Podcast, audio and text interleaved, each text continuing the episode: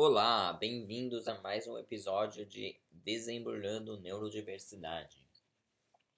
Neste episódio eu vou falar sobre alguns jeitos que é, pessoas neurodivergentes, autistas, pessoas com TDAH, dislexia e outras condições podem ser melhor acomodadas. Algumas formas de suporte e acomodação para essas pessoas. É, primeiramente, eu queria falar sobre o problema com um certo com o termo necessidades especiais, que ainda é muito usado aqui nos Estados Unidos, special needs, muito, eu acho que é usado no Brasil também, não sei quanto que é usado, mas eu, eu tenho ouvido essa expressão em português também. E essa expressão, ela é, é problemática porque ela ignora o fato de que as, cada pessoa de, deficiente é diferente da outra. As pessoas deficientes não são todas iguais. Então elas não vão ter os mesmos é, eh, suporte, elas não vão ter as mesmas necessidades de suporte exatamente. A, as necessidades de suporte da, da, de uma pessoa deficiente devem ser, deveriam ser, não são, sempre são, né, mas deveriam ser baseadas na naquela pessoa, no, no, nas necessidades e dificuldades e tanto daquela pessoa. Não de uma forma generalizada, assim, a é, necessidade especial. Porque o que, que significa? A necessidade, a necessidade vai, vai depender de cada pessoa. Então, esse é um, o primeiro problema com, com, com essa expressão.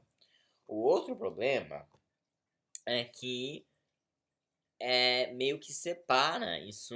Falar necessidades especiais meio que separa a, as pessoas deficientes como se fosse assim um, um problema, como se fosse um, um transtorno, ai, tem que fazer as, essas necessidades especiais, não sei o que, ai, tem que acomodar as necessidades especiais. É, assim, não é um, não devia ser visto assim como um transtorno, assim, não é uma coisa assim, ai, que você, que as pessoas, que as, as escolas fazem, né, que elas separam as pessoas deficientes e fazem, os alunos deficientes fazem salas de educação especial, ou não sei que, é, né, suportes especiais, sei lá, é assim, em vez de fazer isso, as escolas deviam incluir as pessoas deficientes como porque a gente também é gente, né? Não é assim, ah, é alienígena especial, não sei quem. É tipo, não, inclui como parte como na sala todo mundo. E aí ajuda, isso ajuda também os colegas neurotípicos a entenderem mais sobre é, as pessoas deficientes e as né, e assim, meio que eliminar os estigmas e os estereotípicos, assim, do que elas talvez pensassem que uma, uma pessoa deficiente é, precisava ser, né, de um padrão, porque assim, deficiência não tem um, uma aparência padrão, assim, cada pessoa deficiente, como eu digo, cada pessoa deficiente é diferente, então, isso ajuda, isso ajuda de muitas maneiras, assim, a é, eliminar estereotipo e essas coisas quando você é, quando você integra uh, o, os alunos deficientes com os alunos não deficientes. E aí os alunos não deficientes acabam aprendendo com isso. É, vou dar um exemplo disso agora. É, tem um professor aí no Brasil, eu não sei, não sei exatamente qual escola, mas eu vi é, alguém falando desse professor que ele, ele fez uns. Um, ele colocou no Twitter, né? O que ele fez. É, aí um dos autistas que eu sigo no Instagram repostou. E o que ele fez, o que aconteceu foi o seguinte, ele tinha uma, tinha uma aluna com TDAH que tirou 27% na prova, uma nota muito baixa. E aí, então, ele foi falar com ela, ah, o que tá acontecendo e tal. E aí ela explicou que ela tem TDAH, com ênfase no H, com muita hiperatividade. E, e aí ele então decidiu é, ter uma conversa com a sala inteira sobre neurodiversidade, né? Neurotipos diferentes, é, autismo, TDAH, dislexia, como funcionam esses neurotipos, né? E aí, nessa discussão, surgiram é, mais alguns alunos. Surgiu um aluno que tinha o diagnóstico também, e outro aluno, acho que outros dois alunos, se eu não me engano, que tinham sintomas, mas talvez é, não fossem diagnosticados. É, e isso é uma coisa que acontece muito, é, que eu conheço gente que não foi diagnosticada até a, a vida adulta. É, assim, eu, eu pessoalmente não fui diagnosticado autista até os 16 anos.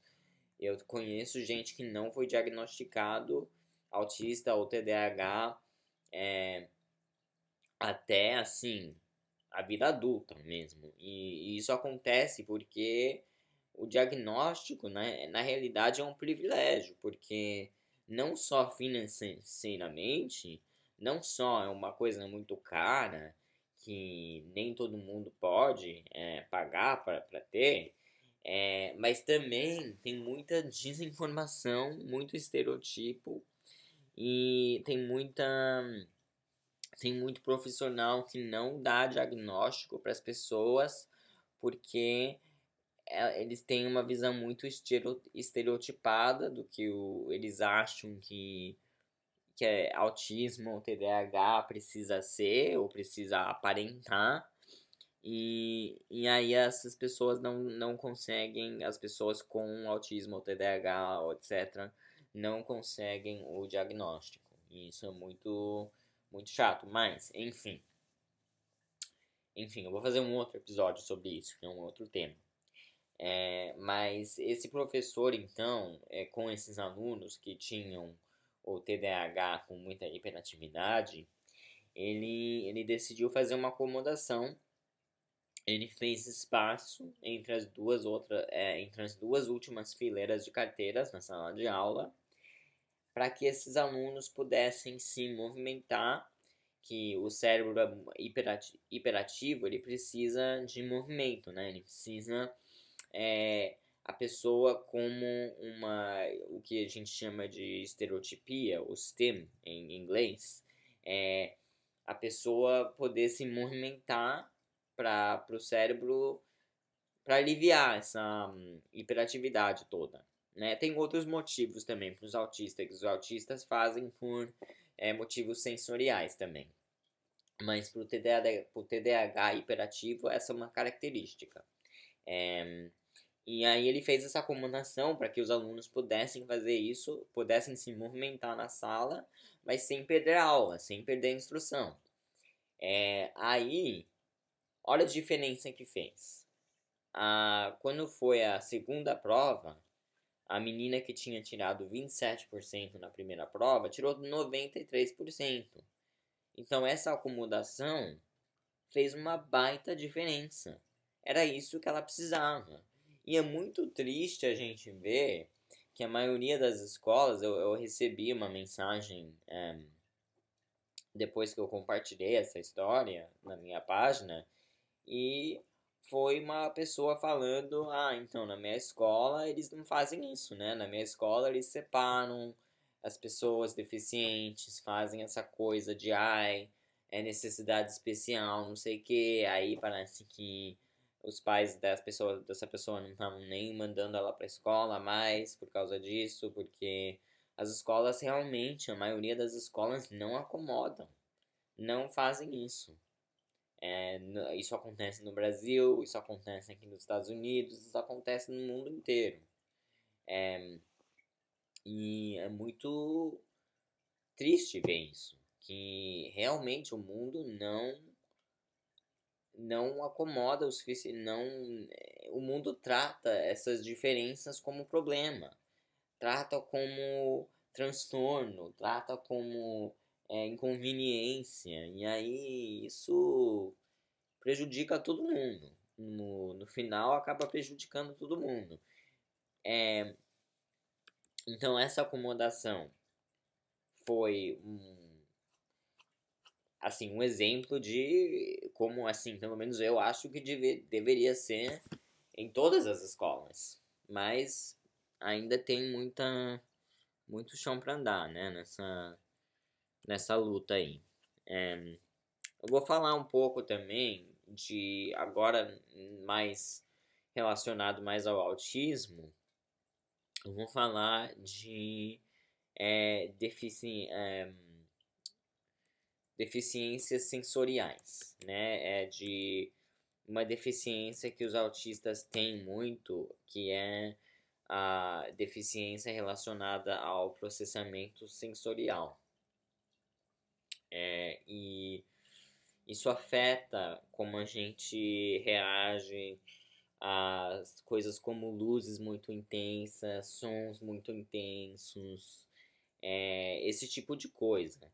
Então, hum, isso varia, essas sensibilidades variam de autista para autista. Assim, também é uma coisa que não é padrão para todo mundo. E até um autista especificamente, por exemplo, eu, essa eu tenho essas sensibilidades, mas elas variam. Elas têm dia que um que eu tô bem assim, que eu não tô assim, que eu posso estar num lugar bem barulhento, com muitas luzes, não sei o que, eu tô bem. Aí tem dia que eu tô mais sensível, tem dia que se a pessoa do meu lado tá mastigando, eu tô me incomodando. Que eu tô muito sensível a isso. Então depende, depende muito do dia. Depende de quanto você dormiu, depende de como é que você tá, se você já está estressado, se você está cansado, tudo isso vai depender dessas, vai, vai influenciar essas sensibilidades. Então, se você é uma pessoa que trabalha com um autista é, ou uma pessoa com TDAH ou outra é, neurodiversidade que tenha é, sensibilidades sensoriais intensas, é, uma primeira coisa a fazer é, uma das coisas principais é é conferir se é, é ver se o seu consultório ou o seu local de atendimento a essa pessoa é, seja um ambiente onde ela possa se sentir confortável sensorialmente que não tenha nenhum tipo de luz que seja muito intensa para ela, que incomode, é, que não tenha nenhum barulho que seja de que talvez incomode também, é, que não tenha nenhum nenhum estímulo intenso sensorial que possa para essa pessoa, dependendo das sensibilidades específicas dela, ser um, um problema que, que cause ela é, que causa estresse, né? E ansiedade e tudo, né? E um problema que a gente tem na sociedade é que muitas pessoas, até profissionais, veem esses é, comportamentos quando a, pessoa autista fica estressada, entra em é, né, tem um episódio de estresse um, que eles chamam de meltdown em inglês, uma crise, né? É, eles focam no comportamento, assim, eles ficam focam em tentar é, corrigir, né? Como se precisasse, assim, corrigir o comportamento, mas não é sobre o comportamento, assim, aquele comportamento a pessoa tá fazendo isso por um motivo, tá vindo de um lugar, teve uma coisa que aconteceu, teve uma coisa e muitas das vezes isso é por causa de sobrecarga sensorial, às vezes é emocional também, mas muitas vezes é sensorial. E aí isso causa a pessoa a ficar sobrecarregada e entrar em crise, muitas vezes. E então a gente tem que entender assim, crise não é só assim, falar, ah, não, não pode ter crise, tem que não ter crise, porque isso é assim, você tem um incêndio, né? Você tem um fogo, e aí você tá fazendo o que quando você faz isso? Você tá simplesmente. Aí o alarme tá soando, né? A crise é o alarme. Quando você fala, ah, não, é para não ter crise, é para corrigir comportamento de crise. Aí você tá uh, desligando o alarme, mas você não tá apagando o fogo. O fogo é a sobrecarga sensorial.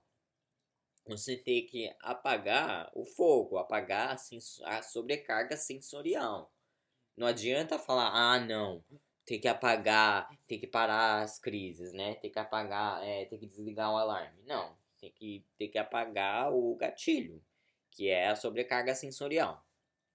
Enfim, é, era disso. Eu queria dar só um, um resumo breve, né? Tem muito mais para falar sobre isso, é claro. É um tema é, que, nossa, eu poderia discutir por horas, porque tem muito a falar, tem muita coisa para falar, tem muita é muita gente, assim, é muita. São muitos neurotipos diferentes e cada pessoa, cada neurotipo, cada pessoa é diferente, né? Então é, tem os seus suportes, as suas sensibilidades, tudo diferente. E, enfim, só, só isso foi só para dar um resumo, assim, em geral, né? O, um pouco do, do que eu acho sobre isso. É, então, então fica, fica nessa mesmo. É, assim, é, eu sou, é, pra mim, essas despedidas, eu não sei como fazer direito, não sei, é sempre meio, meio esquisito, mas, é, mas vai ficar pra próxima então, e espero que tenha gostado, e é, até a próxima. Beleza.